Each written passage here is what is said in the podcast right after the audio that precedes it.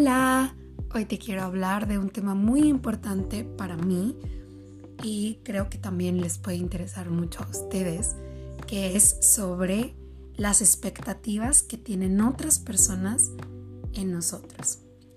Bueno, pues yo desde pequeña, como ya les he contado, tengo una familia que siempre fue muy ortodoxa y esperaban de mí que fuera una mujer ejemplar. ¿Cómo es eso? Pues sí, que terminara mis estudios, que me titulara, que tuviera una profesión, un trabajo estable, que comprara una casa, un carro, que tuviera un esposo, que fuera a la iglesia. Y bueno, pues fue un gran dolor de cabeza para mis padres y pues claro que era como la comidilla para el resto de mi familia, porque nunca fui una persona que estuviera dentro de la norma. Cambié de carrera tres veces. Eh, la última vez pues ya me tocó pagarme yo sola mis estudios porque pues ya no se podía ya no se podía apoyarme más, ya estaba como muy fuera del carril. Pero aquí fue cuando empecé realmente a madurar y a entender que yo tenía el control de mi vida y que yo podía hacer lo que yo quisiera sin tener que complacer a otras personas. Y bueno, hasta ahorita no me he casado y tampoco tengo una casa ni un carro. Y estoy muy feliz y estoy muy agradecida de tener todo lo que tengo y de haber tenido la gran oportunidad de experimentar la vida por mí misma.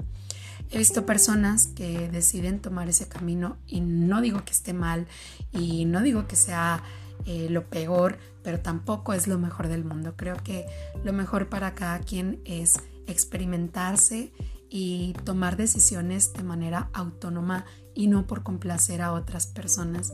Ahora pues me dedico a hacer lo que me gusta. Eh, tuve de los mejores promedios de mi generación, tuve un excelente resultado en el examen de egreso y tampoco quiere decir que eso me convierta en una mejor persona, ¿no? Pero le eché muchas ganas porque era algo que me interesaba, ¿sí? Porque Lejos de hacerlo porque alguien me lo decía, lo estaba haciendo por interés propio, porque me encanta leer, porque en la filosofía encontré mi espíritu. Y bueno, pues es un tema que me apasiona bastante. Incluso tengo un canal de YouTube donde me gusta compartir lecturas de sociología, de filosofía, de género. Y nada de esto hubiera sido posible si no hubiera tomado todas mis decisiones. Y bueno, de esto va el libre albedrío que nos han dicho desde que somos pequeños y pequeñas, ¿no? Bueno, sobre todo las personas que hemos estado en contacto con la religión cristiana o católica, pues siempre se habla de tener esa libertad de tomar decisiones.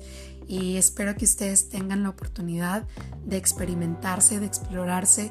Si tienen hijos o hijas, denles la oportunidad, regálenles la oportunidad de experimentarse en todas las facetas posibles no traten de meter personas en moldes ni traten de encajar ustedes mismos o ustedes mismas en un molde porque no va a funcionar. Espero que estén muy bien, que esto les haya servido mucho para reflexionar y si les gusta este podcast, compártanlo con más personas. Que estén muy bien. Chao.